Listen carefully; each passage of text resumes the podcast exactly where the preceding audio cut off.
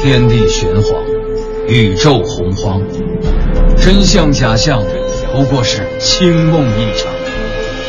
夏天挺热，冬天挺凉，人生百态，无外乎喜乐、忧伤。调侃却不乱侃，细说但不胡说。敬请收听小型对谈脱口秀，藏也藏不住，落锤开讲。生旦净末丑，神仙老虎狗，动物园中动物多，潘家园里全都有。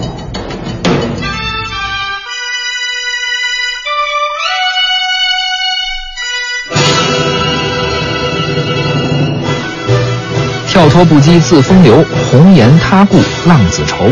欲借醉酒了残生，性灵情韵结佳偶。大家好，我不是李晓东，我是令狐冲。坐在我身边这位也不是刘迪川。大家好，欲驱胡虏护江山，名震中州鬼魅寒。忍负知己为家国，徒留红粉守家山。我也不是刘迪川，我是王重阳啊！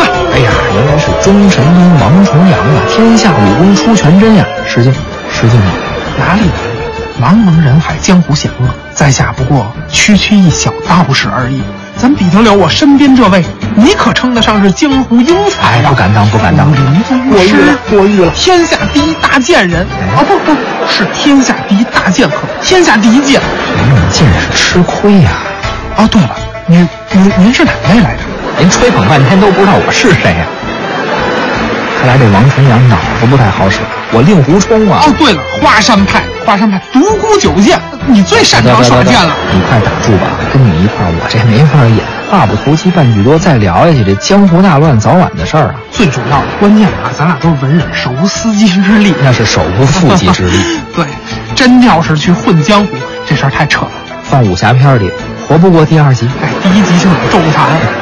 可说呢是这么说啊，但你回想一下，小时候看这个武侠小说改编的电视剧，你会不会也把自己想象成里边的某个人物？哎，你还真别说，就这种经历，哎，我还真没有。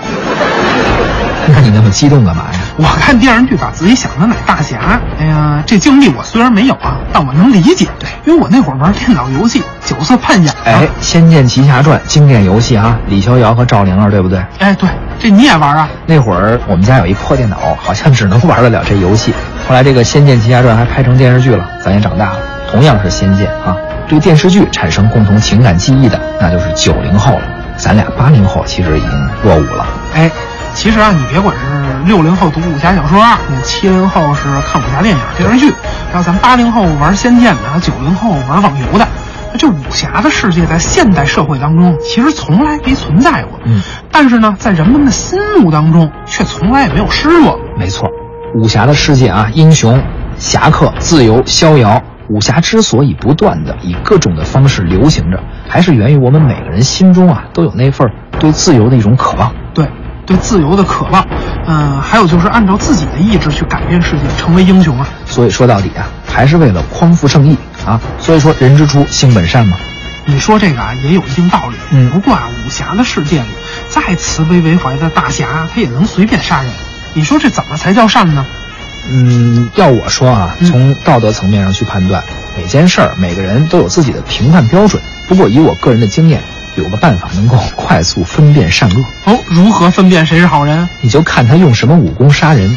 阳刚的武功，比如易筋经啊、降龙十八掌、九阳神功什么的，不用说，这肯定是好人，是善良的。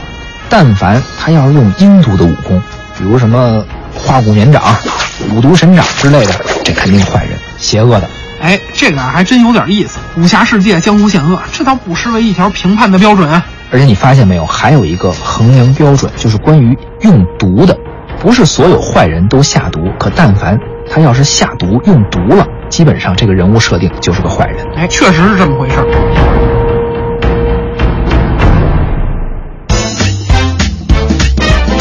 历史也是知识，观点也有笑点。武大郎是死于砒霜吗？鹤顶红究竟有多可怕？老中医版《荒野求生》，毒物去哪儿了？这个藏也藏不住。居家旅行的必备毒药。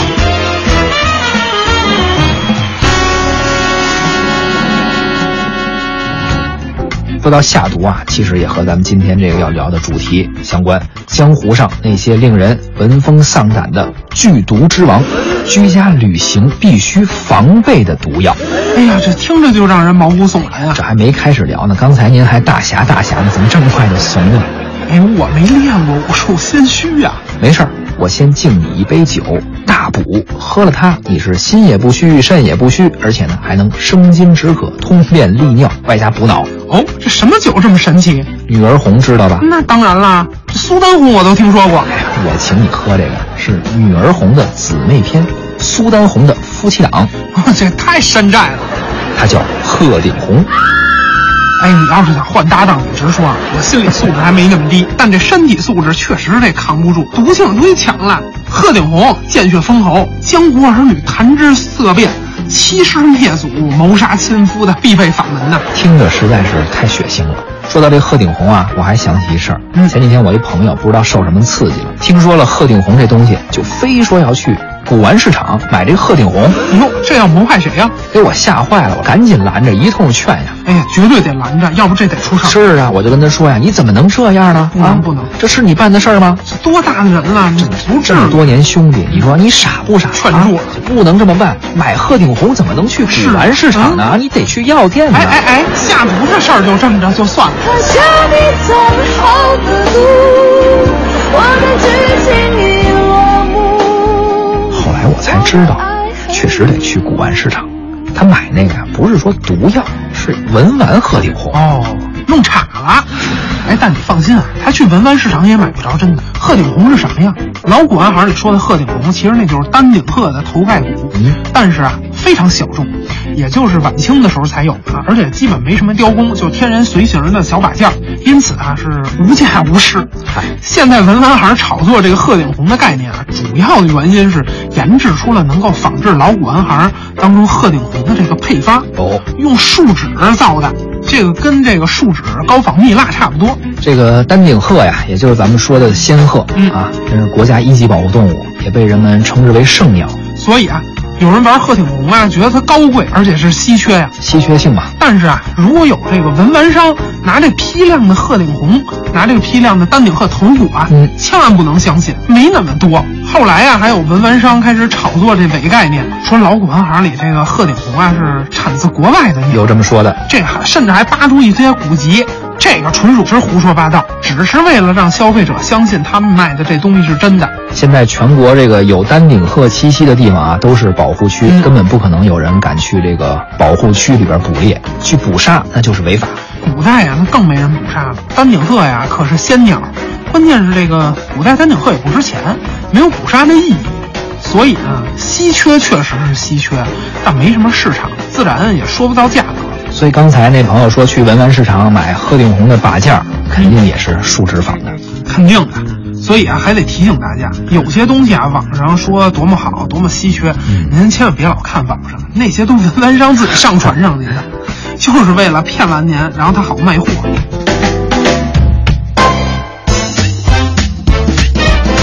历史也是知识，观点也有笑点。武大郎是死于砒霜吗？鹤顶红究竟有多可怕？老中医版《荒野求生》，毒物去哪儿了？这个藏也藏不住，居家旅行的必备毒药。说到丹顶鹤头顶上这个鹤顶红，其实挺有意思的。丹顶鹤叫丹顶，这个顶就是头顶，而这丹呢，丹就是红啊，哎，所以呢，丹顶鹤就是因为这个鹤顶红而得名的。不过幼鸟的时候啊，丹顶鹤头上并没有那块鹤顶红，只是等到了这个丹顶鹤长大了，到了青春期，性成熟了，这丹顶才会出现，才会变红。哎，这么说，这丹顶鹤头上的鹤顶红是性成熟的标志啊。没错，但是这块丹顶也不是说一成不变了。比如春暖花开的时候，哎，交配的季节就到了呀。嘿，你兴奋什么呀？我替这个丹顶鹤激动一下。这块红色面积呢，春天的时候就会变大，颜色呢也就变得比较鲜艳。但是冬天来了，天冷的时候就不交配了呀，颜色就会变暗淡，面积也会变小。健康的时候面积大，颜色鲜艳；反之，要是生病了，面积也会变小，颜色变暗，甚至表面还可能会变成白色，而且如果丹顶鹤死了，死亡之后啊，这个丹顶也就跟着消失了。哦，这么说，这鹤顶红不仅仅是丹顶鹤性成熟的标志，还是它健康的晴雨表啊！哎，不光如此啊，心情也会影响这个红色面积，还有它的这个成色。嗯，轻松高兴的时候面积大，颜色鲜艳；害怕的时候面积就小，颜色暗淡。哎呀，多么可爱的小动物啊！所以啊，怎么忍心伤害它呢？咱们藏也藏不住，一贯是对野生动物制品说不，况且还是这种濒危的啊，极其濒危的物种。所以奉劝大家，千万别买这种东西。哎，但是在文玩市场啊，在当今的文玩市场，如果说能买着鹤顶红，哎，我其实建议倒也可以买。哎，你这可是公开的支持捕杀野生动物啊！别急呀、等我说完了。刚才不是也说了吗，现在市场上卖的鹤顶红，您随便买吧，因为据我所知，全是假蜜蜡。啊，树脂做的蜜蜡，对，现在市场上卖的这个所谓的鹤顶红，就是用这假蜜蜡的那种树脂材料做的，所以您甭管怎么买，怎么买怎么吃亏。也就是当个饰品配饰啊，和野生动物其实它并不沾边儿。哎，这是文玩市场里的鹤顶红啊。对，那咱刚开始说那毒药呢？江湖传闻、民间流言里见血封喉的毒药之王鹤顶红究竟又是什么？你可知道？不光武侠小说里啊，包括民间，鹤顶红也是致命毒药啊。对，其实它的有毒成分是什么呢？就是三氧化二砷。哎，打住打住，太专业了。这其实，在咱中国，三氧化二砷还有一最通俗的名字，您肯定听说过。而且很多小说啊、古装电视剧啊、电影啊，一说下毒，十有八九得用这个，那就是砒霜。啊，对对对，砒霜嘛，就是红颜色的呀，嗯，跟那丹顶鹤的丹顶是一个颜色。古代民间也好，现代这武侠小说也好，其实只要说这个鹤顶红杀人的，那罪魁祸首都是这个砒霜，也就是三氧化二砷。其中这个砷元素是最可怕的。没错，砷一旦进入到人的体内之后，就会跟蛋白质的这个硫基结合，使蛋白质变性，失去活性，可以阻断细胞内的供氧。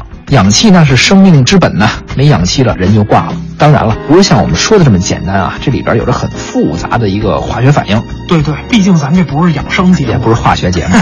您只要知道这砒霜不能随便吃就足够了。这个不用你说啊，但凡看过《水浒》的，咱都知道，没人吃。哎哎，你又要聊潘金莲和西门庆的爱情故事了？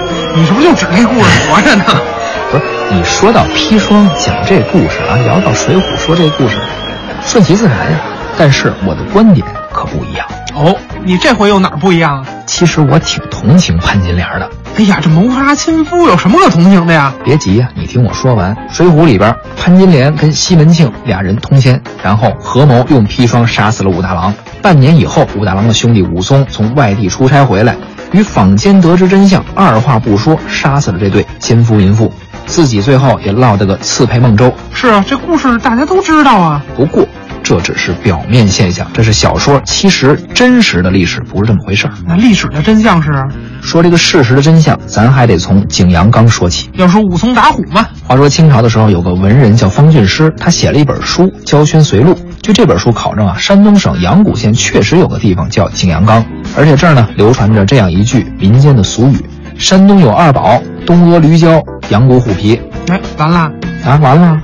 不是这这俗语也太偷懒儿了，都不知道押韵啊。你别管押韵不押韵啊，起码证明了一点，嗯就是阳谷县确实有老虎。嗨，而且呢，清朝的时候，阳谷县库房里呢还有一张虎皮，当地人都认为这就是当年武松打虎打死那只老虎的虎皮。哎，那然后呢？然后这个故事的真相就浮出水面了。武大郎、潘金莲和西门庆这三个文学形象确实是有其人的，但是呢，在历史中这三个人的身份地位、品行操守可是大逆转。哦，不过这不是北宋时候的事儿了，而是明朝初年，也就是施耐庵写《水浒传》之前的几十年吧。估计他小的时候，哎，大明国阳谷县上任了一位县令，这位县太爷姓武，就是武大郎那个武，有一妻一妾，一个姓潘，哦，小潘、还有一个姓金。小金，哎，这不就是原型吗？这武太爷呢，可不是什么善类，自从上任以来是贪得无厌，搜刮民脂民膏，危害一方。而他这俩老婆啊，也是助纣为虐，因此这位武大人的名声自然就好不到哪儿去了。可阳谷县这百姓敢怒不敢言呀，怎么办呢？他们就给这大老爷起外号，哎，这阳谷县的老百姓也真诙谐，叫什么外号？起了俩外号，一个叫五皮匠，皮匠。对呀，形容他剥削百姓啊，把活人扒一层皮；嚯、那还一个呢？还有一个啊叫卖饼大王，咱古代中国人都知道，小农经济花钱的地方不多，嗯特别是在这个吃饭问题上，大家都是农民，粮食都是自己家地里种出来的，不需要花钱。阳谷县这个副食零售业也不算太发达，可能这个卖副食的呀、卖糕点的呀、卖熟食的呀也并不多，就只有卖饼的，人家都是自己种地自己吃。这卖饼的商人从老百姓的嘴里赚钱，无疑成了众人眼里的奸商。而这县太爷呢，也是抢老百姓的口粮啊，所以就给他起了这么个外号，叫卖饼大郎。哎呀，你说这卖饼的招谁惹谁了？可 不是吗！我也听出来了，阳谷县的五县令卖饼大郎，卖炊饼的武大郎的这个文学形象算是出来了哈。还有五县令俩老婆，一对恶妇，一个姓潘，一个姓金，估计就是小说里说的潘金莲的原型吧。啊，那还差一位呢，西门庆呢？西门庆啊，也挺有意思。嗯话说五县令挺聪明，他寻思着一天到晚老敲诈着小民百姓呢，实在没什么油水，怎么办呢？敲诈大户啊！对了，阳谷县西门有一家大户，有钱，但是没什么背景。五县令一琢磨，得了，就是他吧。那家大户姓什么呢？姓庆，哦，阳谷县西门庆家。好家伙，这都真的假的呀？故事啊是真的，这都有考证。但至于施耐庵写《水浒》的时候，是不是汲取了里边这些元素，那只有施耐庵自己知道了。哎呀，好人变坏人，强人变弱者，戏剧性真真是十足。哎，小说的创作改变了历史的真实性，不过却没有脱离自然规律的真实性。扯远了，咱还得说这个潘金莲谋杀亲夫，之所以能够一举奏效，还得说是这药好。对，药好不好看疗效。治病毒药鼠砒霜，谈之色变，鹤顶红啊。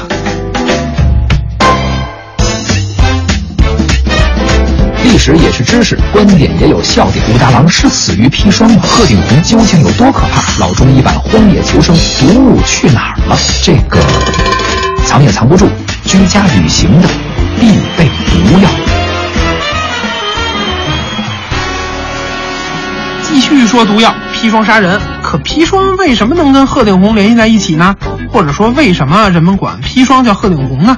按说仙鹤不该跟毒物联系在一块儿啊，丹顶鹤那在中国古代也不是一般的鸟，咱都知道仙鹤呀。你看明朝、清朝那会儿的朝服、官补，对，补子就朝服中间那块儿，拿云锦弄的那块正方形的绣片儿，代表品级的。但凡是绣着仙鹤的，那都不是一般的官儿，都是一品大员、文官。嗯，仙鹤呀是仅次于龙凤的最高等级的文禽了。你看一品大员那补子中间一仙鹤，周围有云纹啊，还有太阳，这叫一品高升，指日高升啊。对，不仅仅是官僚体系里边你看仙鹤在民间是什么长寿的象征，对吧？松鹤延年，哎，这是来自于道教义宗五斗米道啊。东汉那会儿，张道陵、张天师创立这个五斗米道啊，他就特别喜欢丹顶鹤。他修道的地方叫鹤鸣山，山上的房子叫戴鹤轩，休息的亭子叫听鹤亭。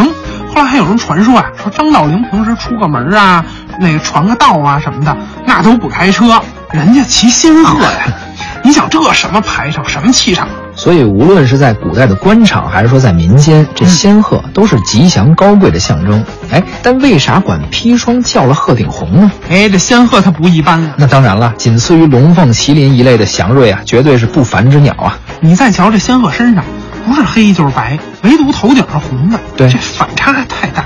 你看啊，咱说去野外采蘑菇，鲜艳的，太鲜艳的，这不能吃吧？对，好看的都是毒蘑菇，漂亮的花草必有危险之处。其实就是这个道理。李时珍在《本草纲目》里就跟我们说了一个鉴别毒物的基本办法。哎，不是用银针吗？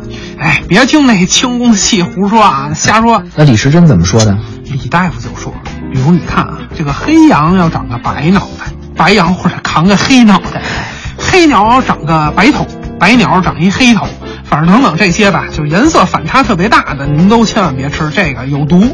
所以你看，像丹顶鹤、鹤顶红这种东西啊，反差那么大，古人当然害怕了。于是人们就把这个害怕的毒物砒霜和这个鹤顶红就联系在一起了。哎呀，我觉得李时珍提到的这些规则，咱们可以记着点儿。关于《本草纲目》，以后有机会咱们也可以慢慢聊聊啊。对，这个啊，咱俩真得学习学习，学点这老祖宗留下的东西没坏处。万一哪天上个《荒野求生》什么节目之类的啊，没准儿救咱俩一命。你放心，那种凶险的地方我肯定不去，而且那么恶心东西我肯定也不吃，你自己吃。最后提醒您啊，珍爱生命，远离毒药，哎多看名著，少玩游戏。这都哪儿跟哪儿啊？见血封喉鹤顶红，江湖儿女多保重。藏也藏不住呢，咱们今天先聊到这儿。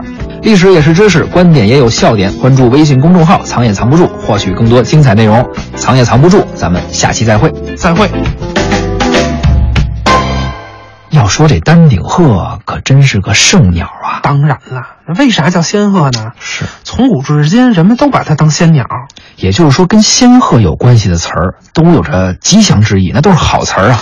那必然呀，你比如说什么鹤发童颜呀、云中白鹤呀、呃鹤立鸡群呐，都是好词儿鹤骨松姿啊。所以啊，我就想啊，嗯我也得用几个这种成语，好好的赞美一下我的搭档啊哟刘迪川老师哟。哟哟哟，太客气了，嘿。我觉得你啊，刘迪川老师，嗯每天在中央台里晃来晃去的，就像闲云野鹤一样。哎只要你一出现，整个办公室那是风声鹤唳，我什么人缘啊？同事们都盼着你早日驾鹤西游啊！